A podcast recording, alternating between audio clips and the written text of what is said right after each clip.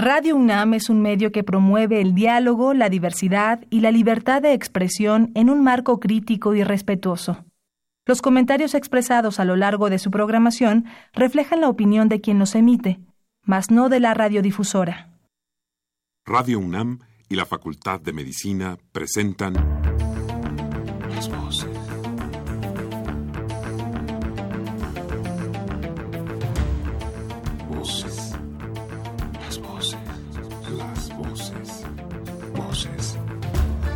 Las voces de la salud. Reflexión y análisis de las ciencias médicas. Acompáñenos.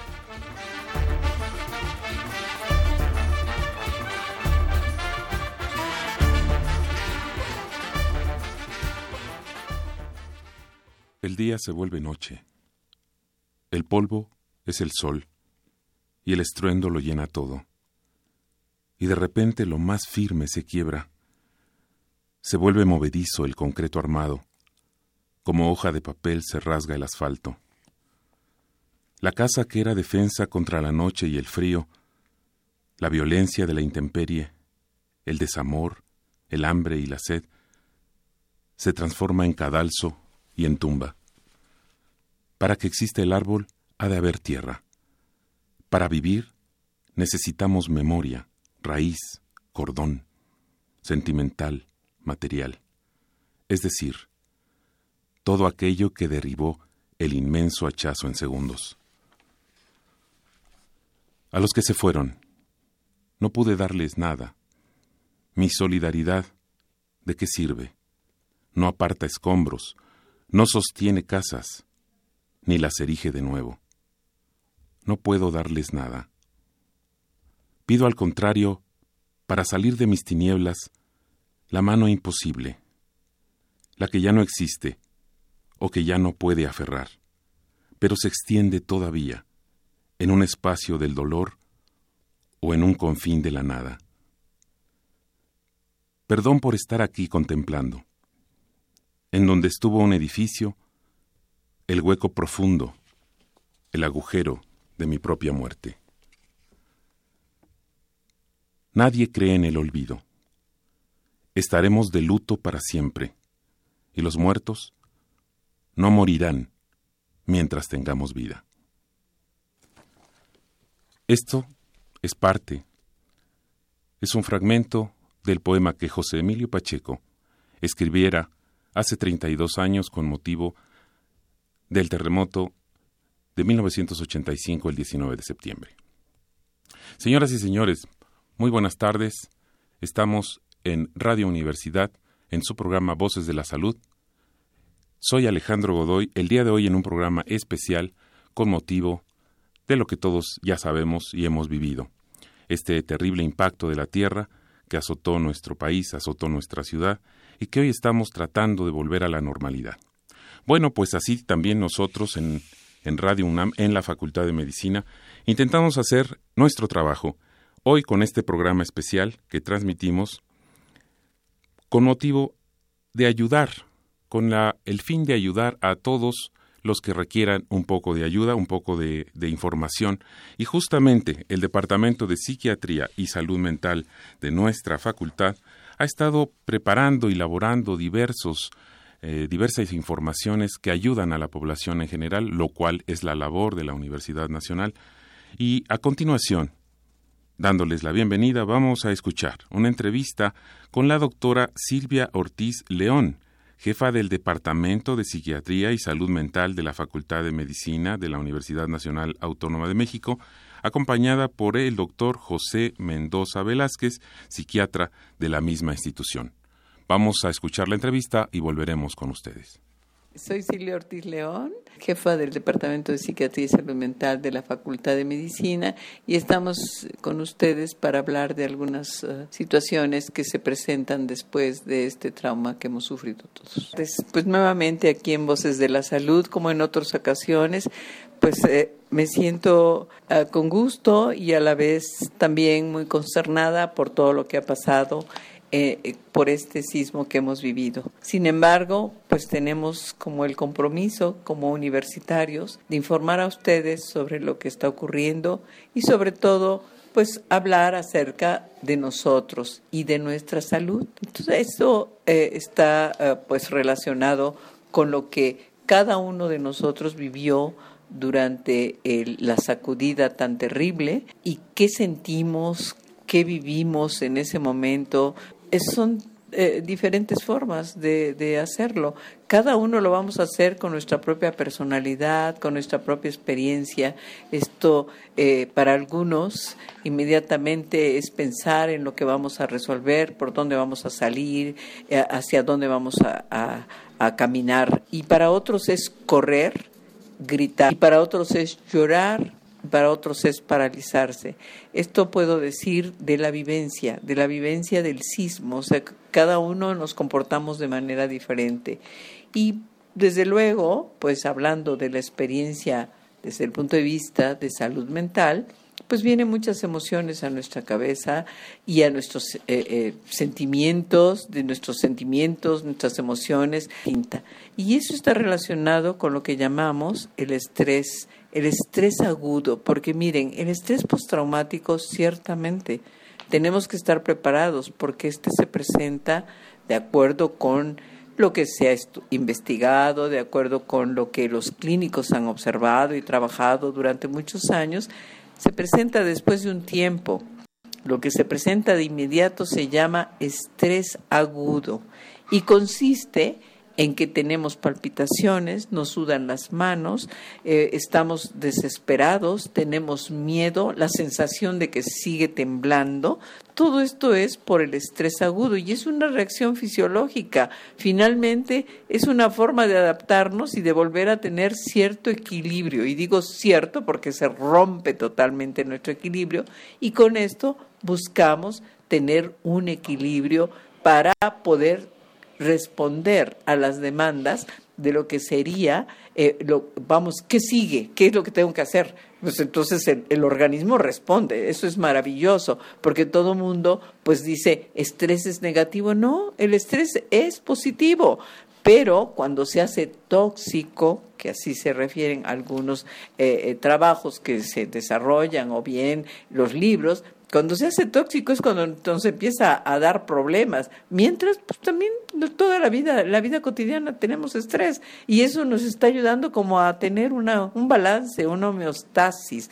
¿Y qué digo de este balance? Ah, bueno, pues si viene un estrés por el examen, digamos en caso de universitarios, bueno, pues viene este desequilibrio, taquicardia, también sudoración, dolor de cabeza, insomnio, todo esto les pasa a nuestros estudiantes y que se estresan ante un examen. ¿Y qué es lo que ocurre? Bueno, pues les ayuda también posteriormente a estar, eh, pues digamos, reaccionando con la atención, concentración y todo esto en su examen.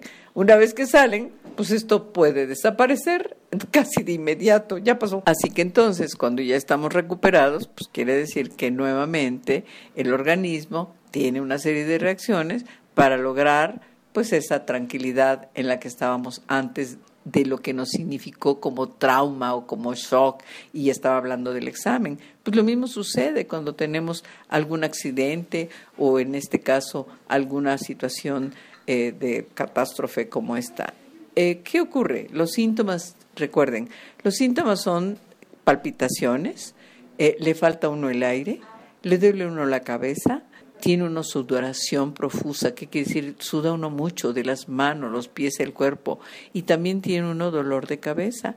Y eh, algo más todavía pues muy desagradable es cuando se empieza a quitar el sueño o se empieza a quitar el hambre o bien también empieza uno a comer demasiado. Algunos no comemos otros comemos demasiado. Entonces yo podría decir así eh, muy rápidamente, estas manifestaciones sintomáticas son las que se pueden presentar en el estrés agudo. Ojo, cuando estas se sostienen y se incrementan con otras, otros trastornos que ya les hablará el doctor Mendoza, es entonces el estrés postraumático.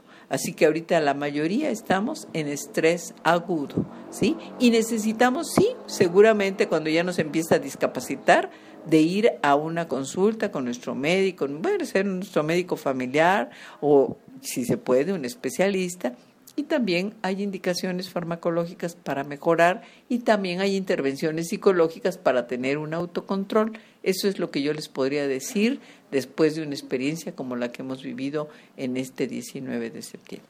Yo soy el doctor José Mendoza, soy médico especialista en psiquiatría y soy parte del Departamento de Psiquiatría y Salud Mental de la Facultad de Medicina de la UNAM. La diferencia entre la experiencia entre el 7 y el 9 de septiembre es muy notable. Estas experiencias a partir del 19 de septiembre dieron un vuelco importante que hizo que prácticamente toda nuestra mente se fuera un poco a la fatalidad. Muchas personas que han estado expuestas a eventos en, extremo traumáticos desarrollan eso que nosotros denominamos trastorno por estrés postraumático. Después de un cierto periodo que para las clasificaciones actuales es de un mes como mínimo, estos síntomas que aparecieron en la respuesta aguda se convierten en una respuesta crónica y eso es a lo que nosotros llamamos estrés postraumático. Este estrés se presenta, bueno, cuando todos hemos estado de alguna manera sometidos a estrés y en relación a este estrés vamos a responder en diferentes etapas de acuerdo al tiempo. La primera etapa de acuerdo al tiempo es la reacción a estrés agudo. La reacción a estrés agudo tiene un máximo de duración de tres días y suele desaparecer por sí sola. puede, puede tener síntomas muy graves como la amnesia o el estupor, pero suele desaparecer por sí sola. A partir de ahí llamamos lo que decía la doctora Ortiz, trastorno de estrés agudo o trastorno por estrés agudo. El trastorno por estrés agudo abarca a partir del tercer día y hasta cumplir un mes de síntomas. Si estos síntomas empiezan a, resolverse y a disminuir en intensidad, esta situación se va a quedar exclusivamente como el estrés agudo que actualmente todos estamos viviendo. El trastorno por estrés postraumático, a diferencia del trastorno por estrés agudo, es ya una, una, enfermedad crónica. Posterior a un mes de duración y ante la persistencia de los síntomas, estos síntomas que considero, bueno, los más frecuentes son la reexperimentación del evento, la evitación de los estímulos que nos recuerdan este evento, los cambios negativos en el estado de ánimo, el incremento en el estado de alerta, la tensión y la sensación de discapacidad que duran a lo largo de un mes pueden ser lo que nosotros ya podemos asociar al trastorno por estrés postraumático. Todos estamos expuestos al estrés, pero reaccionamos con diferentes herramientas al mismo. Para el estrés diario siempre tenemos formas de resolverlo, pero esta situación es nuestro cuerpo. Ante este estrés excesivo responde con aprendizaje, reacciones hormonales y conductuales que pueden generar todos estos síntomas. Lo esencial es que reviven en forma repetida el evento en forma de pesadillas, sueños inquietantes, imágenes mentales y algunos responden a estos recuerdos con reacciones de tipo fisiológico, esto es taquicardia, dificultad para respirar o tensión emocional o física. Estas personas tienden a tomar medidas para evitar lo que sienten, como evitar ver programas televisivos o imágenes que les recuerden el evento y que bloquean en algunos momentos estos eventos de su conciencia. De hecho, incluso algunos nos lo describen casi como no lo sintieran.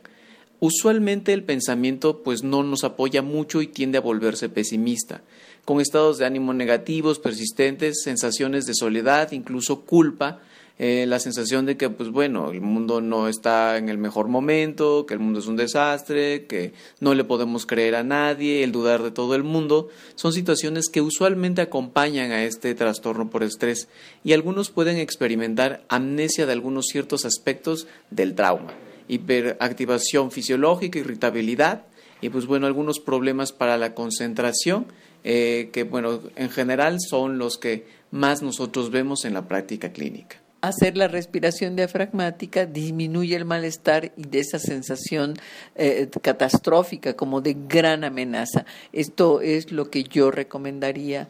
Eh, no es fácil recomendar a distancia. Sí es importante que cuando esto es discapacitante, sí se acuda, ya lo había dicho, al médico familiar y bueno, al especialista y también en un momento dado al grupo de psicólogos que pueden atender también con técnicas especiales este tipo de manifestaciones.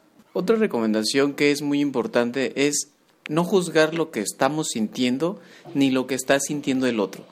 Si alguien por alguna razón identifica algo que pudiera significar malestar o que está evidenciando disfunción, el hecho de no quiero volver a estudiar, no quiero volver a agarrar mis actividades normalmente, más allá de sentir eh, culpa o malestar por el hecho de sentirlo, habría, valdría la pena considerar que esta situación puede ser parte de todos estos síntomas que hemos estado diciendo. Eh, gran parte de la experiencia que hace que sea más difícil liberarnos del estrés es el tener que estar reviviendo continuamente en medios, ya sea la televisión o las redes sociales, eh, las imágenes que a veces suelen ser las peores imágenes de estas circunstancias y generar todavía una reviviscencia mayor del estrés ante la cual nos estamos preparando y cronificamos estos síntomas. Es importante saber que, que hay momentos en los que necesitamos regresar a un ambiente seguro y a veces ese ambiente seguro es más con las personas con las que estamos mejor y no necesariamente en redes sociales. Y hay ciertos puntos que, que de alguna forma eh, vale la pena a veces únicamente consultar a alguien que, que, que dé validez a esto que estoy sintiendo y que pueda ayudarme porque a veces simplemente con resolver un par de dudas estas situaciones tienden a resolverse favorablemente. También es recomendable eh, pues desahogarse, porque eh, hay que hablar de lo que sentimos, quizá no de la descripción de qué pasó y de si los edificios que se han eh, pues caído y todo esto, sino más que nada lo que experimentamos internamente. Y acuérdense, pueden aparecer sentimientos de culpa. Uy, no hice lo que tenía que hacer. Sí, uy, dejé a fulanito y yo me salí corriendo. ¿Eso puede causar culpa? Pues no, porque es una forma de reaccionar y no tendríamos por qué sentirnos culpables, porque debemos tener la libertad de expresar nuestra conducta y nuestras emociones pues de acuerdo a cómo somos cada uno de nosotros. No hay un, ah, no hay un papel que nos diga, tiene uno que reaccionar así emocionalmente, a lo mejor lo otro de eh, reaccionar es replieguense o bájense. Y esto, pues ahí sí hay un papel y una serie de indicaciones, pero en las emociones no, siéntanse en la libertad de expresar sus emociones que pueden ser de todo tipo, desde, como les digo, culpa, eh, miedo, eh, este, tristeza, eh, también coraje, porque también da coraje y debe dar mucho coraje ante muchas cosas que vemos y cómo no lo pudimos, cómo no lo pusimos antes o cómo no quitamos ese escritorio de ahí que nos estorbó, ¿no? Eso puede causar coraje en algunas personas. Entonces, bueno, eso es lo que pueden ustedes experimentar y dense la libertad de desahogarse y decírselo pues con quien se sientan más confiados, ¿no? Eso yo les recomendaría y también, desde luego, pues consultar, consultar porque a veces como que hay una negación de no me pasa nada, no me pasa nada, y cuando pasa, pues ya estamos en una situación eh, más complicada cada día. Miren, yo les quisiera platicar ante estas situaciones que hemos comentado y las reacciones que tenemos y también este tipo de manifestaciones sintomáticas o de trastornos ya como tal, el, el trastorno por estrés postraumático, ¿qué estamos haciendo nosotros en la Facultad de Medicina? Nosotros hemos hablado alguna vez con ustedes, los que nos oyen con frecuencia en Voces de la Salud, sobre nuestra clínica del programa de salud mental que depende del Departamento de Psiquiatría y Salud Mental de la Facultad de Medicina de la UNAM. Pues en este caso eh, se organizó por parte de las autoridades todo un programa para atención a estos problemas que se están presentando específicamente en cuanto a la salud mental y aspectos psicológicos que presentan las, personas como reacciones ante el evento. Entonces, lo que hicimos fue eh, atender en nuestra clínica del programa de salud mental a personas de la comunidad y por eso vinieron en sábado y domingo. Desafortunadamente, nuestro programa está diseñado para atender a los universitarios y esto hace que tengamos nosotros poco personal. Sin embargo, es una participación hacia la sociedad de parte de la universidad atender a las personas que lo solicitan. Por eso lo habrán oído en redes sociales, lo habrán oído en el radio y todo esto. Y bueno, seguimos atendiendo. Sin embargo, cada vez más estamos atendiendo estudiantes universitarios porque, como ustedes saben, ya reanudaron las clases. Y esto ha hecho que algunos que ya venían pues se reactivó su estado de ansiedad o depresión por el que consultaban y están acudiendo ahora pues también con manifestaciones que están asociadas al trauma, o sea, el sismo. Y otros pues que no tenían nada, pues también están presentando estas manifestaciones, sobre todo aquellos que, bueno, se sintieron como muy amenazados, porque ustedes saben lo que impacta estar en pisos arriba del tercero, es, yo estuve en un tercero y francamente todo mundo teníamos muchos temores en ese momento. Después vimos con tranquilidad que gracias a la fortaleza y la estructura de nuestra Facultad de Medicina, pues no había ocurrido cosas mayores, más que se había caído el recubrimiento de techos y paredes y esto y lo otro. Y bueno, salimos que ni cuenta nos dimos cómo bajamos tres pisos. Cuando vimos ya estábamos en la explanada y pues tratamos de hacerlo lo más rápido y en orden. Y bueno, esto hace que ya es el primer paso de recuperación, ya nos vemos todos los que estábamos en una reunión y dijimos, bueno, todos estamos, ya estamos aquí, tranquilos y ¿Qué les recomendaría yo a ustedes? Sobre todo a aquellos que no están teniendo graves condiciones, graves condiciones como pérdidas de familiares o pérdidas de su casa y de sus cosas. Bueno, todos los que tengamos esta sensación de que se sigue moviendo la tierra y se ponen todos nerviosos y como que no quisieran o no como volver a nuestra vida cotidiana, yo sí les este, diría que en primer lugar tenemos que hacer lo que conocemos cómo eh, control a través de la respiración diafragmática. Y miren, no les voy a dar la técnica, pero yo les sugiero que la busquen en YouTube, encuentren los ejercicios de respiración diafragmática.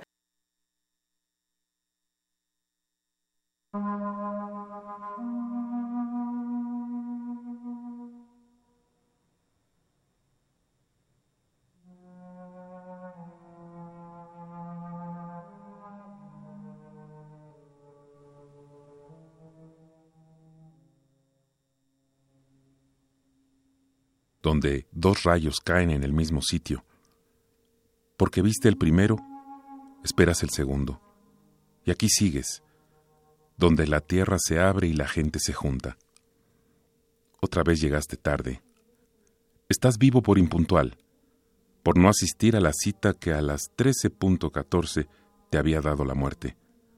Treinta y dos años después de la otra cita a la que tampoco llegaste a tiempo. Eres la víctima omitida el edificio se cimbró y no viste pasar la vida ante tus ojos como sucede en las películas. Te dolió una parte del cuerpo que no sabías que existía.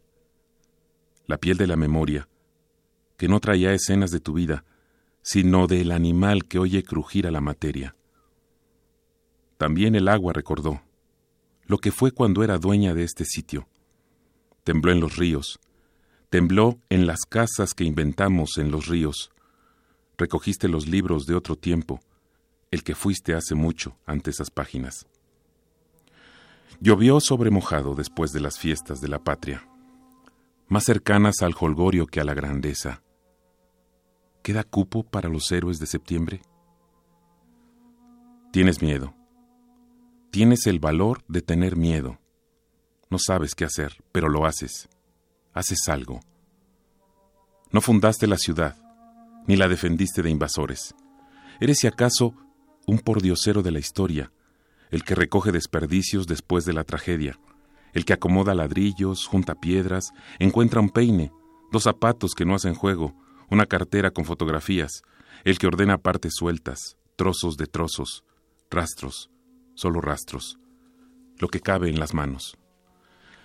El que no tiene guantes, el que reparte agua, el que regala medicinas porque ya se curó de espanto, el que vio una luna y soñó cosas raras, pero no supo interpretarlas, el que oyó maullar a su gato media hora antes y solo lo entendió con la primera sacudida cuando el agua salía del excusado, el que rezó en una lengua extraña porque olvidó cómo se reza, el que recordó quién estaba en el lugar, el que fue por sus hijos a la escuela, el que pensó en los que tenían hijos en la escuela, el que se quedó sin pila, el que salió a la calle a ofrecer su celular, el que entró a robar a un comercio abandonado y se arrepintió en un centro de acopio, el que supo que salía sobrando, el que estuvo despierto para que los demás durmieran, el que es de aquí, el que acaba de llegar y ya es de aquí, el que dice ciudad por decir tú y yo y Pedro y Marta y Francisco y Guadalupe, el que lleva dos días sin luz ni agua, el que todavía respira, el que levantó un puño para pedir silencio, los que le hicieron caso, los que levantaron el puño, los que levantaron el puño para escuchar si alguien vivía, los que levantaron el puño para escuchar si alguien vivía y oyeron un murmullo, los que no dejan de escuchar, los que no dejan de escuchar. Señoras y señores, este fue el poema que Juan Villoro escribió recientemente y publicó el día 22 de septiembre del 2017, después de haber vivido el terremoto del 19 de septiembre. Hoy nos, nos parece importante hacer un homenaje a todos, a todos los que han participado, a todos los que siguen participando, a todos los que han ayudado, a todos ellos, nuestra solidaridad, nuestro apoyo. Y bien, pues aquí concluimos nuestro programa especial de Voces de la Salud, que es una coproducción de la Facultad de Medicina y Radio Universidad Nacional Autónoma de México. A nombre del doctor Germán Fajardo Dolci, director de la Facultad de Medicina, y de quien hacemos posible este programa, en la producción y la realización la licenciada Leonora González Cueto Bencomo, la licenciada Erika Alamilla Santos. En los controles técnicos, Socorro Montes, y en el micrófono, su servidor y amigo Alejandro Godoy. Muy buenas tardes. Radio UNAM y la Facultad de Medicina presentaron